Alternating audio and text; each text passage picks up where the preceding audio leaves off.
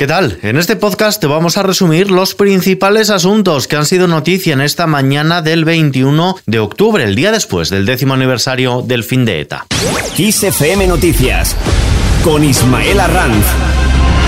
En Euskadi, el grupo parlamentario del Partido Popular y Ciudadanos ha impulsado en el Parlamento Vasco una propuesta de declaración institucional en la que pide una condena del terrorismo, una cuestión sobre la que tendrán que posicionarse este jueves el resto de los partidos, entre ellos Bildu. Precisamente su coordinador general, Arnaldo Tegui, ha negado que su formación plantee que suelten a los presos para apoyar los presupuestos generales del Estado y ha defendido la sinceridad de la declaración del pasado lunes en la que reconocieron el sufrimiento de las víctimas de ETA aseguraron que nunca debió ocurrir y afirmaron que trataría de mitigar el daño causado. El gobierno también niega contrapartidas a Bildu. El último en hacerlo ha sido el ministro del Interior, Fernando Grande Marlasca.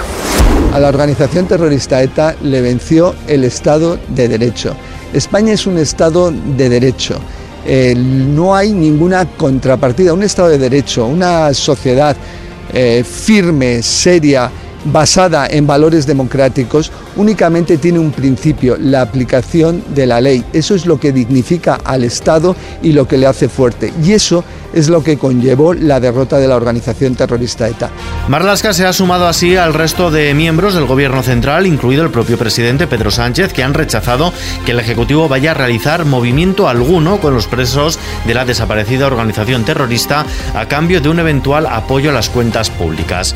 Mientras tanto, Comisiones Obreras arranca hoy su Congreso Confederal, duodécimo Congreso que comienza con la evaluación de la gestión de su secretario general, Unai Sordo, que este sábado saldrá elegido para otro mandato de cuatro años. Bajo el lema Actuar para avanzar, a lo largo de estos tres días participarán cerca de 150 invitados en representación del sindicalismo internacional, instituciones del Estado, partidos políticos y también organizaciones de la sociedad civil. En la inauguración de hoy se contará con la participación telemática del presidente del gobierno, Pedro Sánchez.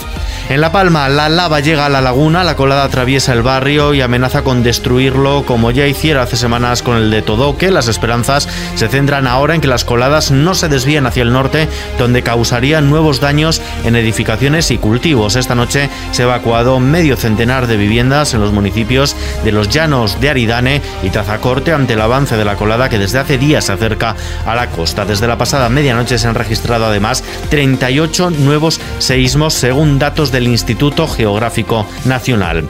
Hablando de datos, aumenta la incidencia del coronavirus. El Ministerio de Sanidad notifica una incidencia acumulada de 43,15 casos de COVID-19 por cada 100.000 habitantes. Es algo más de un punto más que ayer, de modo que la incidencia vuelve a subir después de la caída de este martes. Echamos ahora un vistazo también al precio de la luz, que retoma hoy los ascensos después de dos jornadas a la baja. Sube un 3,2% hasta los 207,92 euros el megavatio hora. Por franjas horarias, la electricidad será hoy más cara entre las 9 y las 10 de la noche cuando costará 250 euros el megavatio. Tendrá su precio más bajo entre las 4 y las 6 de la tarde. Estará en los 180,59.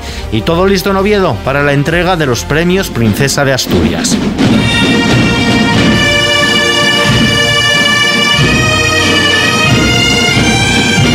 Galardonados continúan llegando a la capital asturiana. La vacunóloga británica Sarah Gilbert mantiene un encuentro con la prensa para hablar de sus investigaciones. Lo hace un día antes de recoger el Premio Princesa de Asturias de Investigación Científica y Técnica 2021 por sus trabajos para desarrollar algunas de las vacunas contra la COVID-19.